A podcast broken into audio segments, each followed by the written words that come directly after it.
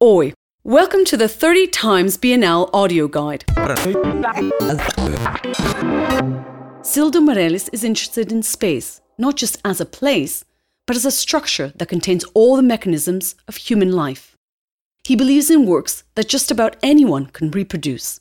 His inserções in circuitos ideológicos, created during the 70s, involved putting political messages on objects of wide circulation, such as banknotes and soda bottles. However, this creation and interventions are not always political in nature. In the series Espaços Virtuais Cantos, produced between 1967 and 68, Cildo creates corners, spaces designed as formal investigations into the way geometry can occupy physical space. Though frequently considered a conceptual artist, he rejects this label as restrictive. As he sees it, his work is not enthralled to concepts, and more importantly, he should not be understood in a closed manner.